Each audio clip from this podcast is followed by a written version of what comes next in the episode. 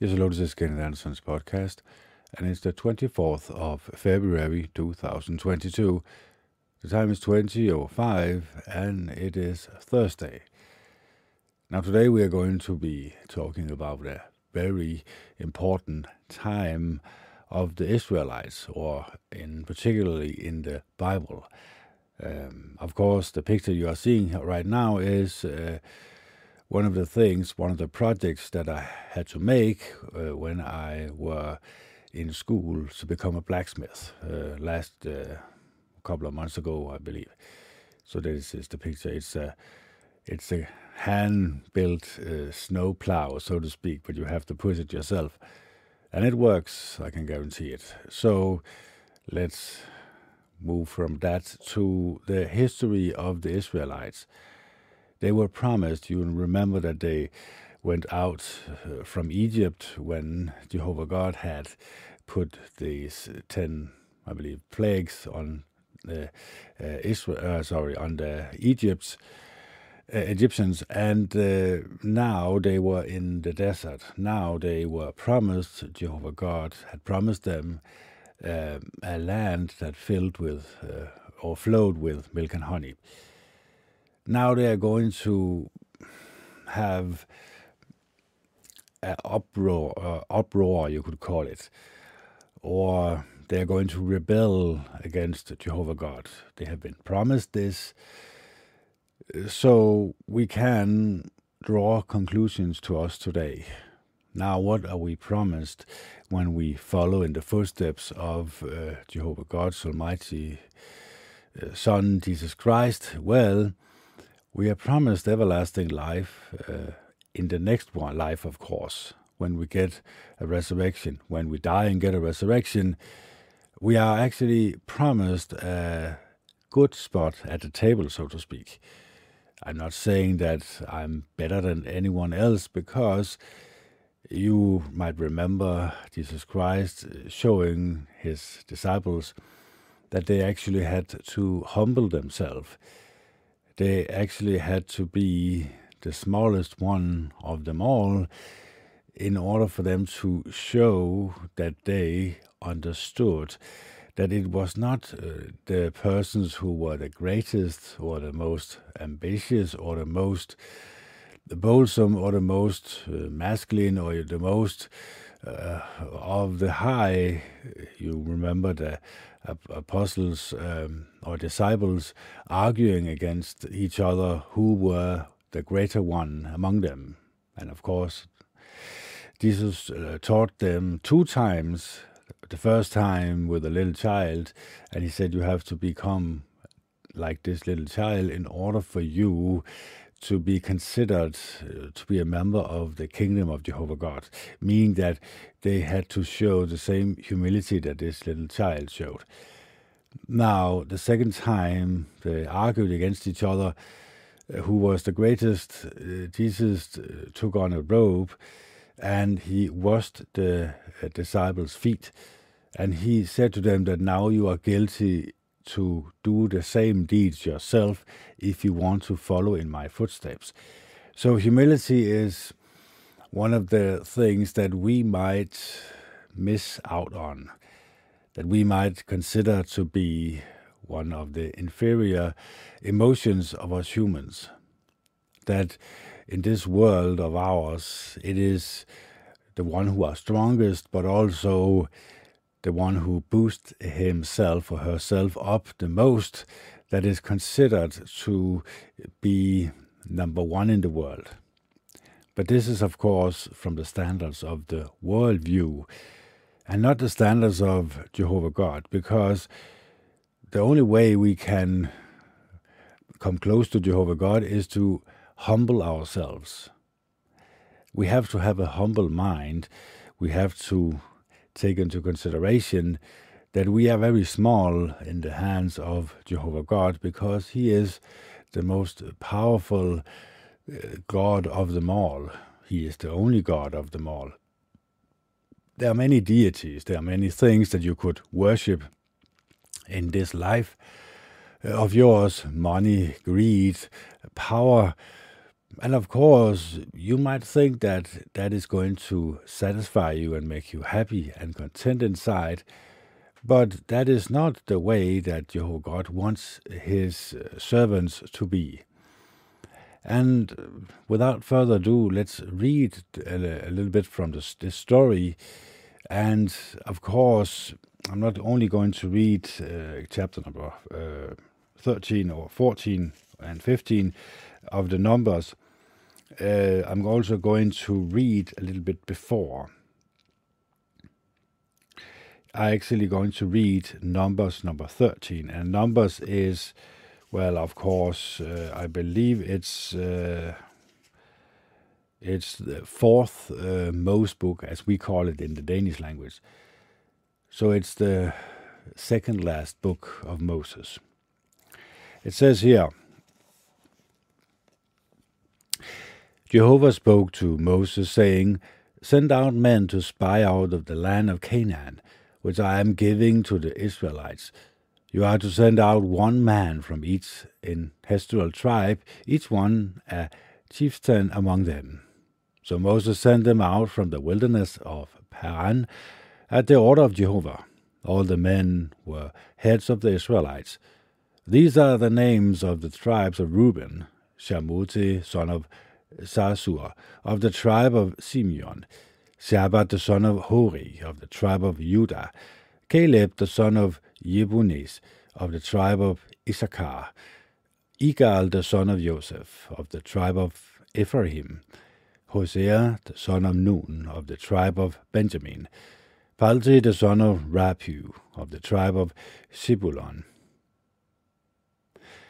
Gaddiel the son of Sodi, of the tribe of Joseph, for the tribe of Manasseh, Gaddi the son of Susi, of the tribe of Dan, Ammiel the son of Gamiel, of the tribe of Asher, Shetu the son of Mikiel, of the tribe of Naphtali, Nabli the son of Wushi, of the tribe of Gad, Geriel the son of Mazi, these are the names of the men who Moses sent to spy out of the land, and Moses gave the name Joshua to Hosea the son of Nun.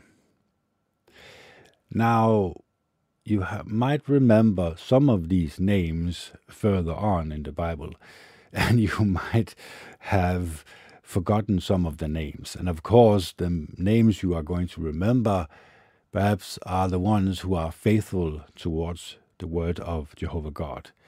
And you are going to have this into consideration when I read uh, further on. When Moses was sending them to spy out of the land of Canaan, he said to them, Go up there into the Negeb, and then go up onto the mountain regions. You must see what kind of land it is, and whether the people who are dwelling in it are strong or weak, few or many. And whether the land is good or bad, and whether the cities there are dwelling in a encampments or fortifications, and find out whether the land is rich or poor, and whether there are trees in it or not. You must be courageous and take some of the fruit juices of the land. Now it was the season of the first ripe grapes. So they went up and spread out the land from the wilderness of Zion to Rehob to Lebo-hamath.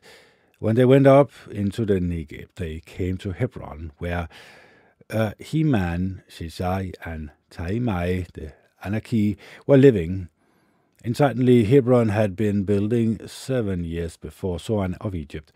When they came to the valley of Eshcol, there they cut down a branch with one cluster of grapes which two of the men had to carry on a bar, as well as some of the pomegranates and figs. They called that place the Valley of Eshcol because of the clusters that the Israelites cut down from there. And let's see what Eshcol means, if I can see it. It means clusters of grapes.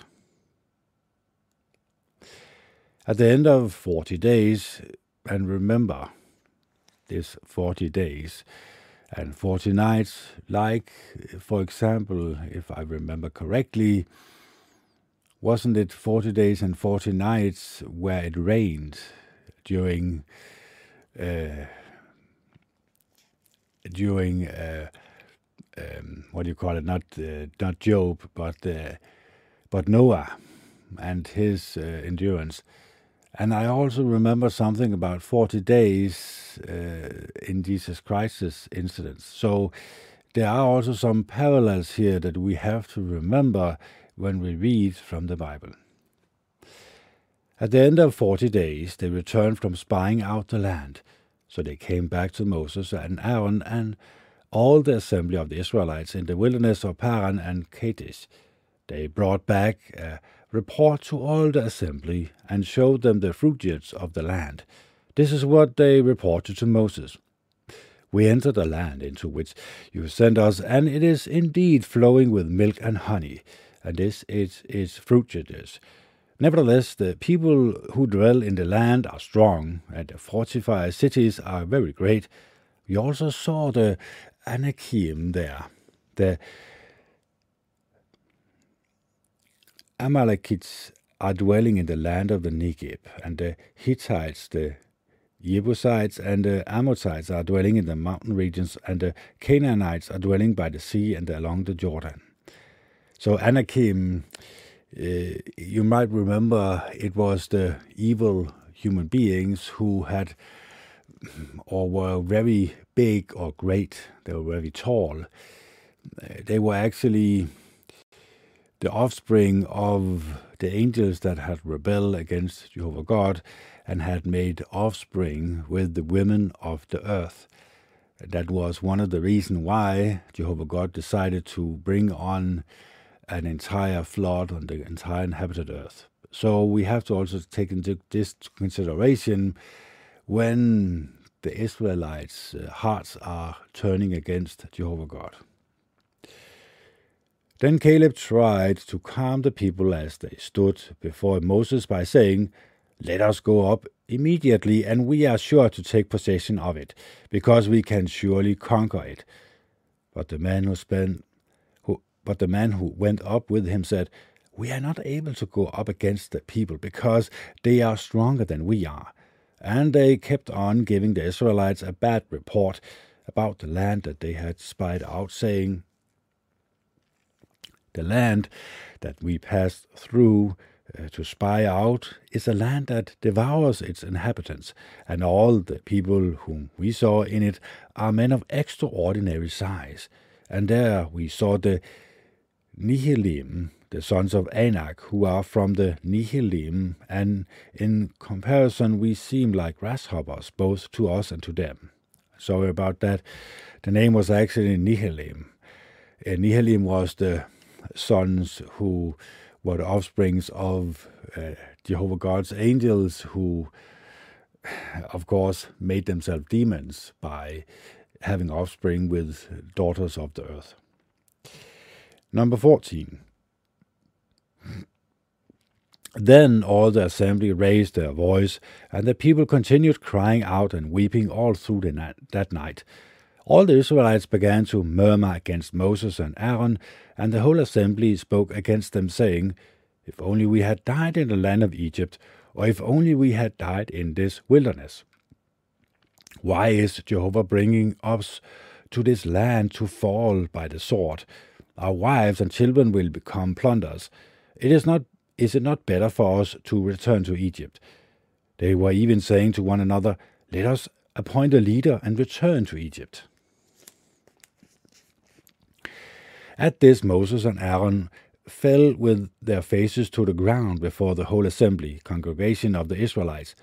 Joseph, uh, sorry, Joshua the son of Nun and Caleb the son of Jephunneh, who were among those who spied out the land, ripped their garments apart, and they said this to all the assembly of the Israelites.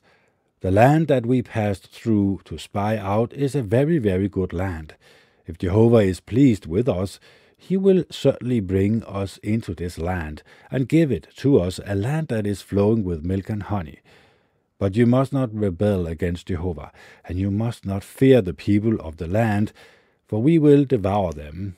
Their protection has been removed from them. Sorry, their protection has been removed from them, and Jehovah is with us. Do not fear them. However, all the assembly talked of stoning them. But Jehovah's glory appeared on the tents of meeting to all the people of Israel. Then Jehovah said to Moses, How much longer will this people treat me without respect? And how much longer will they not put faith in me in spite of all the signs that I have performed among them? Let me strike them with pestilence and drive them away, and let me make you into a nation greater and mightier than they are. But Moses said to Jehovah, Then the Egyptians from whose midst you brought this people out by your power will hear, and they will speak about it to the inhabitants of this land. These also have heard that you, Jehovah, are among this people, and have appeared to them face to face. You are Jehovah, and your cloud is standing over them, and you are going before them in the pillars of clouds by day and in the pillars of fire by night. If you put this people to death all at once, the nations who have heard of your fame would say this Jehovah was not able to bring this people into the land he swore to give them, so he slaughtered them in the wilderness.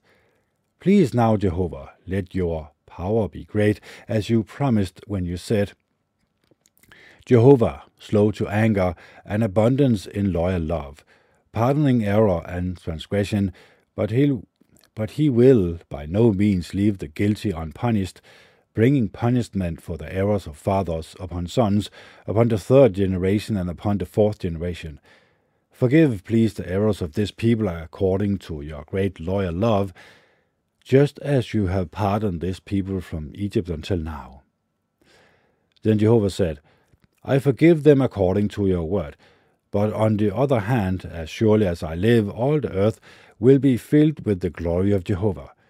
However, not one of the men who have seen my glory and my signs that I performed in Egypt and in the wilderness, and yet have kept testing me these ten times and have not listened to my voice, will ever see the land about which I swore to their fathers.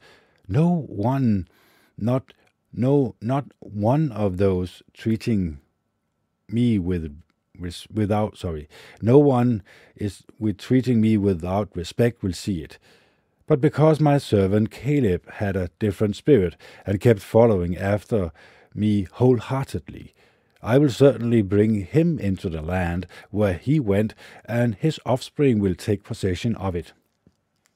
Since the amalekites and the Canaanites are dwelling in the valley, you should turn back tomorrow and set off for the wilderness by the way of the Red Sea. Jehovah then said to Moses and Aaron, How much longer will this evil assembly keep up this murmuring against me? I have heard what the Israelites are murmuring against me.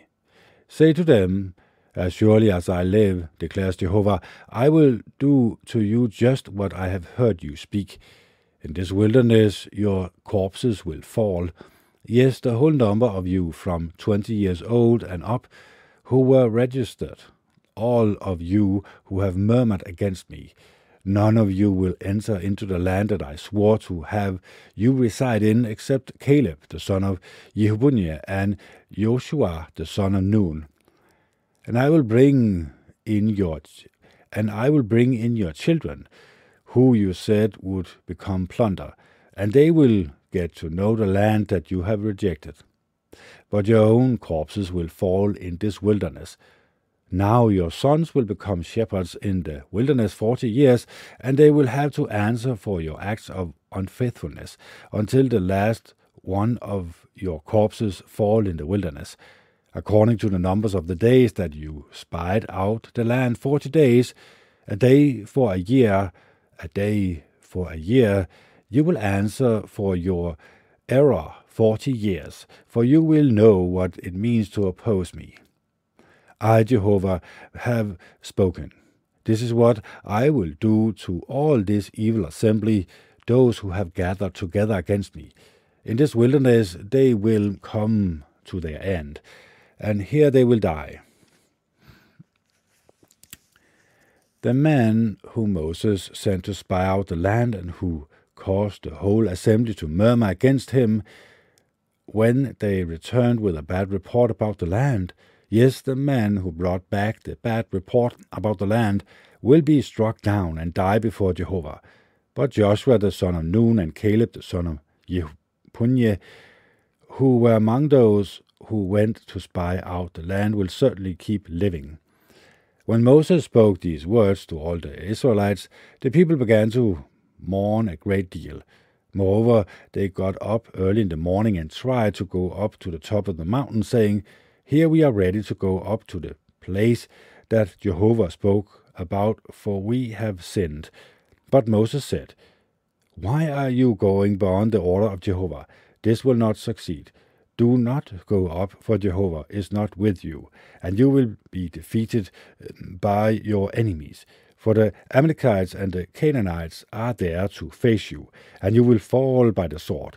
Because you turned away from following Jehovah, Jehovah will not be with you. However, they persuasively went toward the top of the mountain, but the ark of Jehovah's covenant and Moses did not move away from the middle of the camp.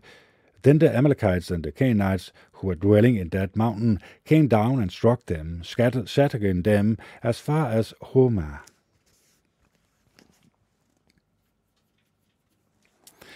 Jehovah spoke further to Moses, saying, Speak to the Israelites and say to them, When you eventually come into the land that I am giving you to dwell in, and you make an offspring, sorry, you make an offering by fire to Jehovah from the herds of the flock, whether a burnt offering or sacrifice to perform a special vow or voluntary offering, or an offering during your seasonal festival, in order to make a pleasant aroma to Jehovah, the one presenting his offering must also present to Jehovah a grain of offering of fine flour, a tenth of an ephraim mixed with a fourth of a hin of oil. You should also offer wine as a drink offering, a fourth of a hin, together with the burnt offering, or for the sacrifice of each male lamb. Or for a ram you should make a grain offering of two tenths of an ephraim measuring of fine flour mixed with a third of a hin of oil, and you should present wine as a drinking offering, a third of a hin as a pleasing aroma to Jehovah.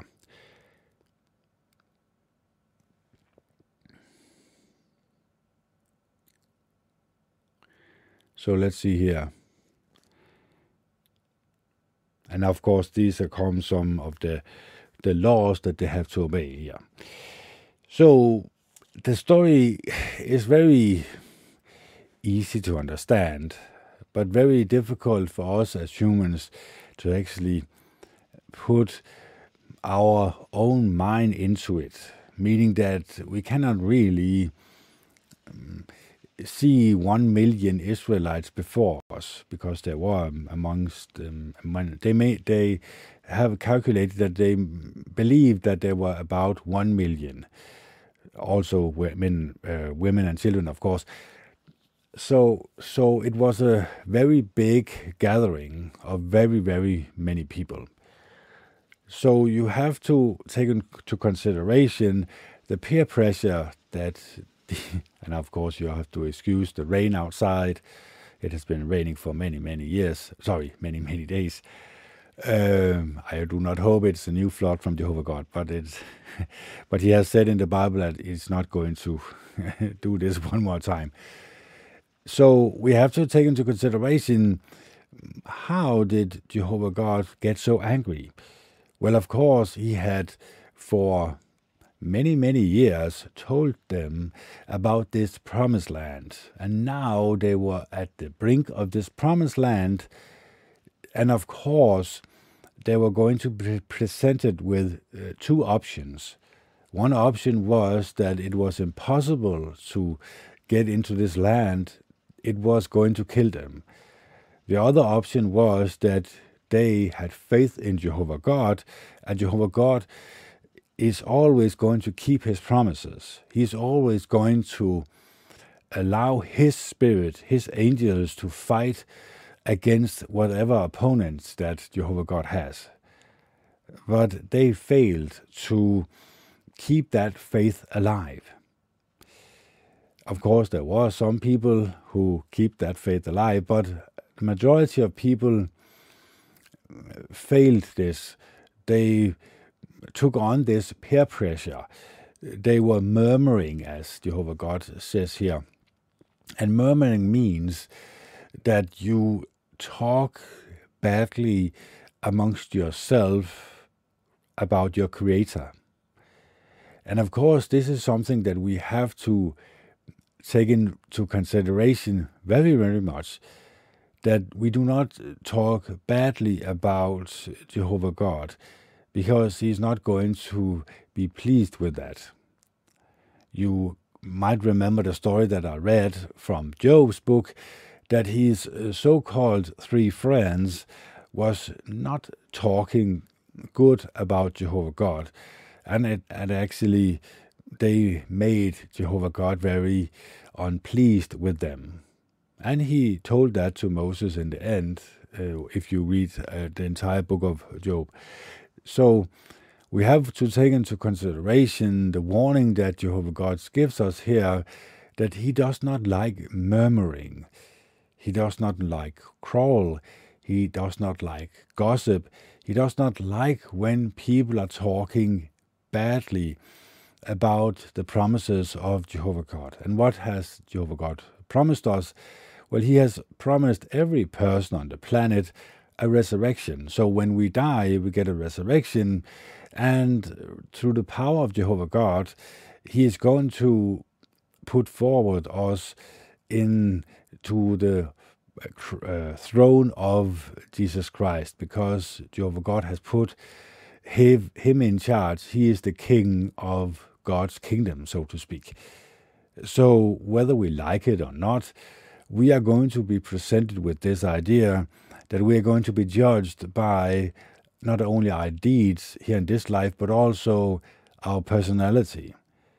Who were we as human beings? Were we constantly filling our mind up with garbage from the garbage can violent video games, violent movies, movies who portray people's bad behaviors or something that we can allow ourselves to be entertained by, the social media, Facebook, Twitter, Instagram, and all the rest of the garbage that are only made there to make people envious of each other and feel sad and lonely. And of course, the mainstream media that constantly lies to you and tells you the solutions to their lies, uh, the fear mongering that they are portraying, this is part of the garbage can. This is part of uh, Satan's packages, of course, that he presents us with. And of course, this was also the package that they were presented with. Satan and his demons presented a different idea. They presented fear. So we have to be very aware of fear because fear might make us take a decision that is against Jehovah God, the Almighty One. So, so fear in society, I've not talked at a great length about it, but maybe fear is the thing that we need to fear the most, or that we need to reject the most. Because fear has brought us here in this world. Fear of missing out, so to speak we have a tendency to get along, to go along. We have a tendency to everything that we are presented with from the dead object that we call our best friend, our television. We, we think that is the truth, of course. We think that they are presenting us with this fear mongering, yes, but we need to fear it and we need to re- react to our fear. And when we react to our fear, we are going to end up like Nazi Germany, like uh, Ch- uh, China, for example, or North Korea or White Russia for that matter. So, so fear is the thing that we have to be most aware of.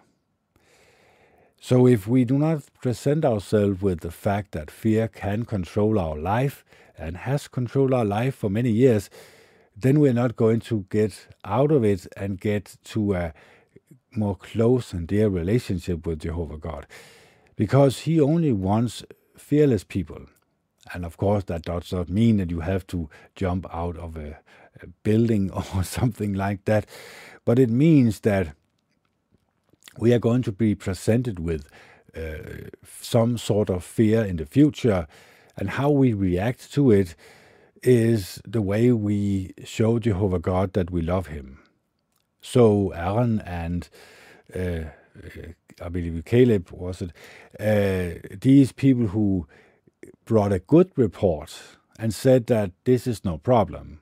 We are going to just take this land because Jehovah God is with us. Well, that is the attitude that we need to bring to the table.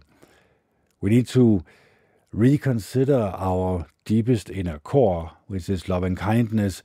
And when we meditate, I highly recommend you meditate a half an hour to an hour every day, because then you get in contact with your deepest inner core.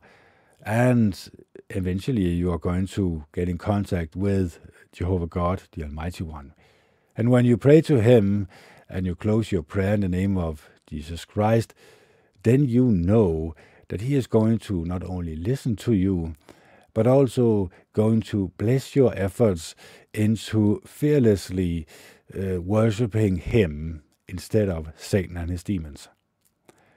And of course, this I have also tried to explain in great length for many, many years that these evil entities, these rebellers of Jehovah God,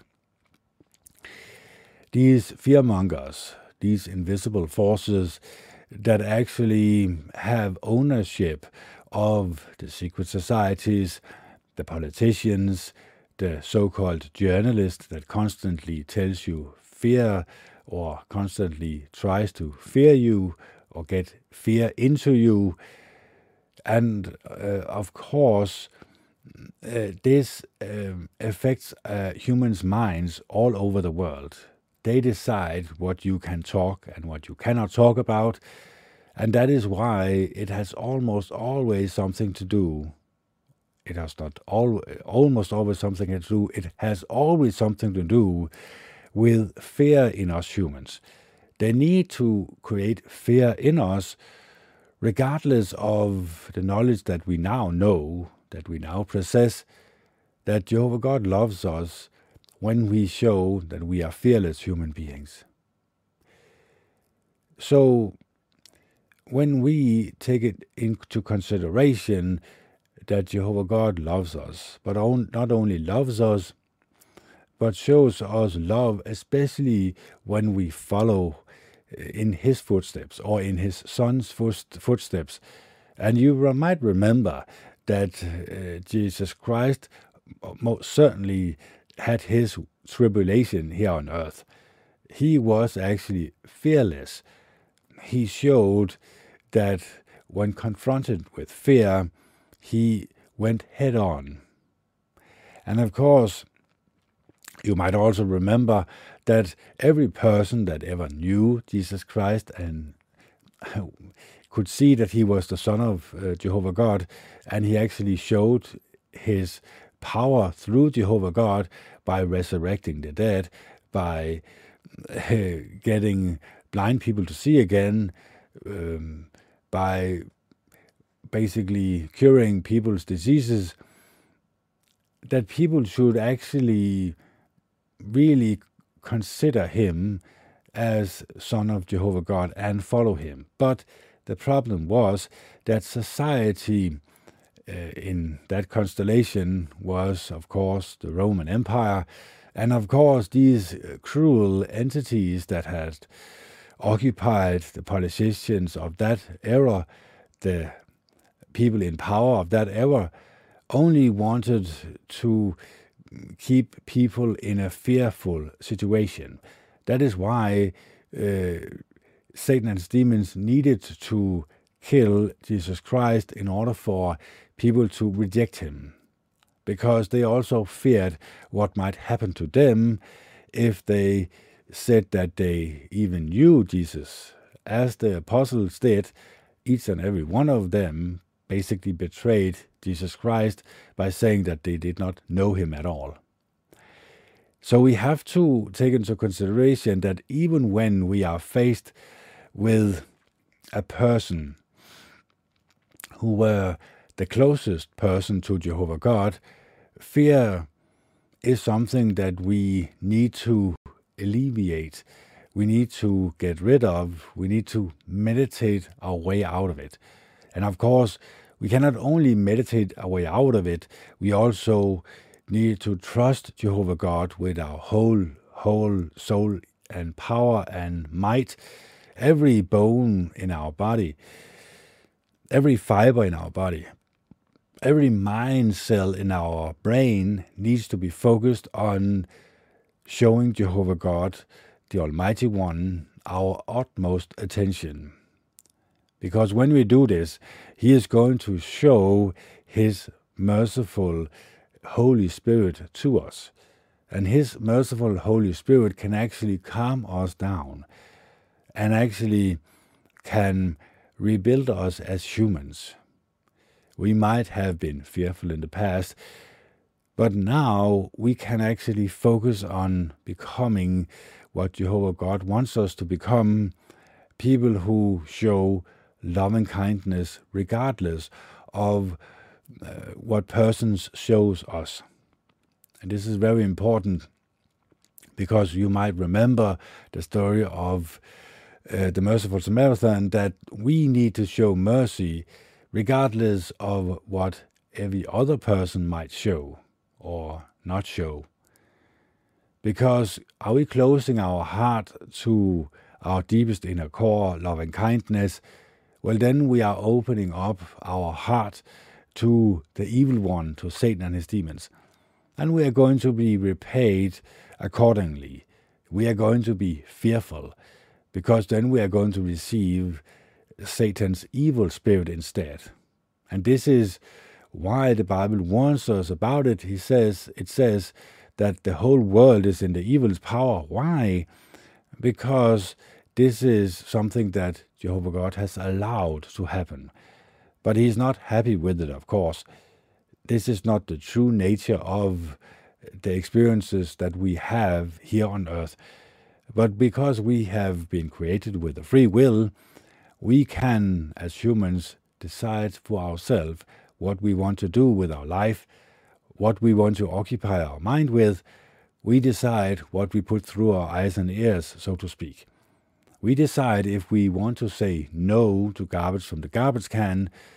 We decide that we want to become friends with Jehovah God, the Almighty One, and in that process, we are going to receive His Holy Spirit, His protection, and also in His Holy Spirit is also the willpower uh, to basically win over fear. Because fear itself is going to hinder us into showing loving kindness to our fellow human being because it hinders us into thinking rationally as humans. So let's take the last one here. It's from, sorry, it should be from Daniel, but it is not. sorry about that. Uh, let's see here. Uh, Daniel, where is it? Uh, yes, yes, yes. It's here before I say I mean, I mean. Uh, hmm. Sorry about that. Let's just see here. I find what I'm going to read instead of this.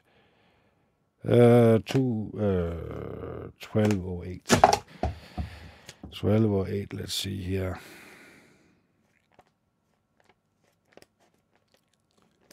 Uh, 1208 yeah, Daniel.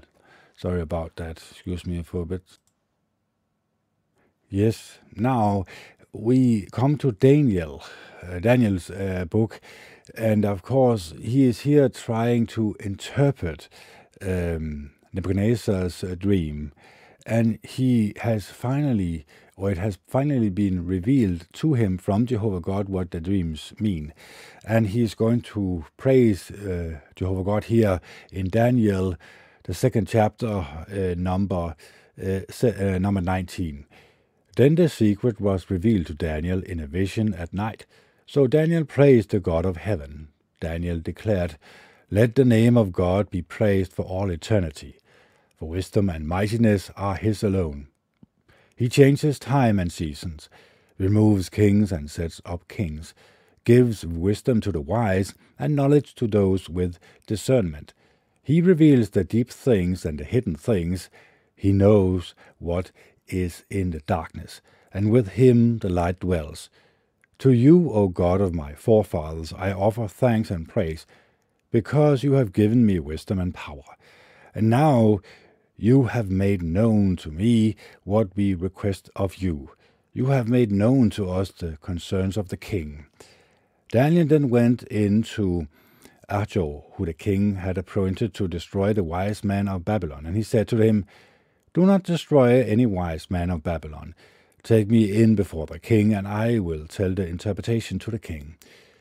Arioch quickly took Daniel in before the king and said to him, I have found a man of the exiles of Judah who can make known the interpretations to the king. The king said to Daniel, whose name was Belteshazzar, Can you really make known to me the dream that I have said and its interpretation? Then he replied to the king, None of the wise men conquers magic praising priests who are or astrologers are able to tell the king the secrets that he is asking. But there is a God in the heavens who is a revealer of secrets, and he has made them known to King Nebuchadnezzar what is to happen in the final part of the days. This is your dream, and these are the visions of your head as you lay on your bed. As for you, O king, on your bed your thoughts turn to what is to take place in the future, and the revealer of secrets has made known to you that it is to happen. As for me, this secret was not revealed to me because I have greater wisdom than anyone else living. Rather, it was to make the interpretation known to the king so that you may know the thoughts in your heart. You, O king, were watching, and you saw an immense image. That image, which was huge and extremely bright, was standing in front of you, and its appearance was terrifying.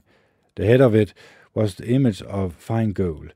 Its chest and its arms were of silver, its ab- abdomen and its thighs were of copper. Its legs were of iron, and its feet were partly of iron and partly of clay. You looked on until a stone was cut out, not by hand, and it struck the image on its feet of iron and of clay and crushed them. At that time the iron, the clay, the copper, the silver, and the gold were all together crushed, and because, like the chaff from the summer threshing floor, and the wind carried them away, so that not a trace of them could be found. But the stone that struck the image because a large mountain, and it filled the whole earth. This is the dream, and we will not, and we will now tell the king its inner interpretation. You, O king, the king of kings, to whom the God of heavens have given the kingdom, the might, the strength, and the glory, and into whose hands he has given men, whether they may dwell, as well as the beasts of the field and the birds of the heavens, and whom he had made ruler over all of them. You yourself are the head of gold, but after you another kingdom will rise, inferior to you. Then another kingdom, a third one of copper, that will rule over the whole uh, earth. As for the fourth kingdom, it will be strong like iron, for just as iron crushes and pulverizes everything else, yes, like iron that shatters, it will crush and shatter all of these. And just as you saw the feet and the toes to be partly of clay and of, of a potter and partly of iron, the kingdom will be divided, but some of the hardness of iron will be in it, just as you saw the iron mixed with soft clay. And as the toes of the feet were partly of iron and partly of clay, so the kingdom will be partly strong and partly fragile. Just as you saw iron mixed with soft clay, they will be mixed with the people, but they will not strike, or sorry, they will not stick together, one to the other, just as iron do, do not mix with clay. In the days of those kings, the God of heavens will set up a kingdom that will never be destroyed, and this kingdom will not be passed on to any other people. It will crush and put an end to all these kingdoms, and it alone will stand forever. Just as you saw that out of the mountain a stone was cut not by hand, and that it crushed the iron, the copper, the clay, the silver, and the gold, the grand God has made known to the king what will happen in the future. The dream is true, and its interpretation is trustworthy.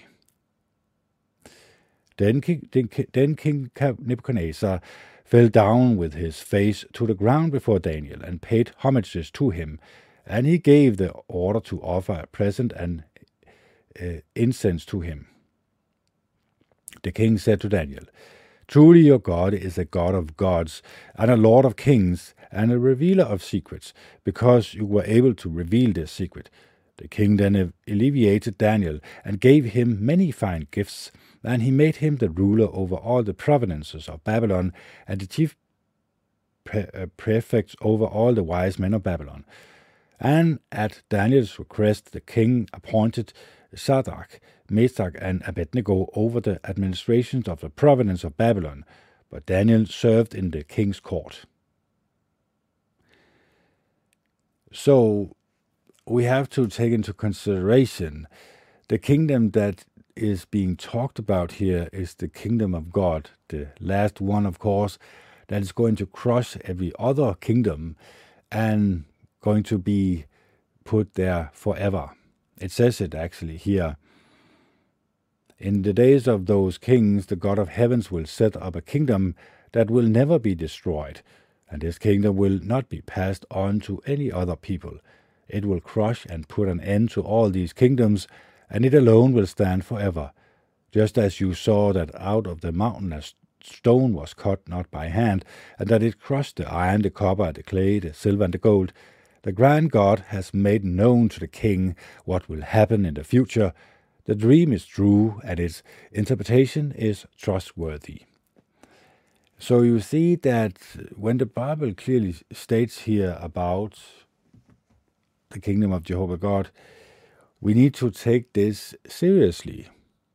As uh, some of the Israelites took it seriously, uh, but some didn't, as I explained earlier that uh, we need not to fear, but we need to look ahead to this kingdom.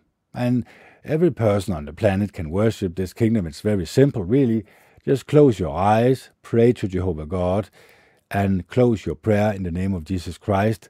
Then He is going to reveal Himself. And yes, of course, you're going to experience a lot of nightmares beforehand why? Well, because uh, Satan and his demons are not going to so easily let you go. But if you keep on every day meditating um, and praying to Jehovah God, the Almighty One, in the name of Jesus Christ, eventually they are going to let you go. They are going to leave you. Why? well, because uh, Satan and his demons are not going to uh, be, be any near Jehovah God because they do not like him, of course. They have rebelled against him. They have said no to his rulership, so of course they know that everlasting destruction lies ahead to them. So of course they do not like it when people try to worship him, him of course. But eventually they're going to leave you alone and then you can start your journey into molding your mind to become an even greater person, a person that Jehovah God approves of, but also likes, because that person is the one person that is going to show Jehovah God unconditional love and kindness. Of course, without fear. And this fear we have to eliminate, we have to get rid of, we have to show our attention towards because fear itself is going to leave humanity in a total different direction, not a not so pleasant direction. So we need to show love and kindness to our fellow human beings, but also love and kindness to ourselves. We need to say no to all negative human behaviors that a lot of people are entertaining themselves with because that's the only way that you can become fearless enough to trust Jehovah God, so much so that He can actually bless you with His Holy Spirit. That you can actually show that you trust Jehovah God with your whole soul, heart, and mind. And then you can show that you love other human beings with your entire eh, being, regardless of the persons that they might be. So, everlasting love and kindness we should take into consideration when we truly want to be friends with Jehovah God. And then He is going to show through His Holy Spirit the way that we need to go in life in order for us to not only enjoy this life, but also enjoy the next one when we die and get a resurrection. So, I hope my podcast was helpful for you. I hope you love each other and are kind to one another. This is uh, Kenneth Anderson signing off. It is the 24th of February 2022. The time is 2057 and it is uh, Thursday. Bye.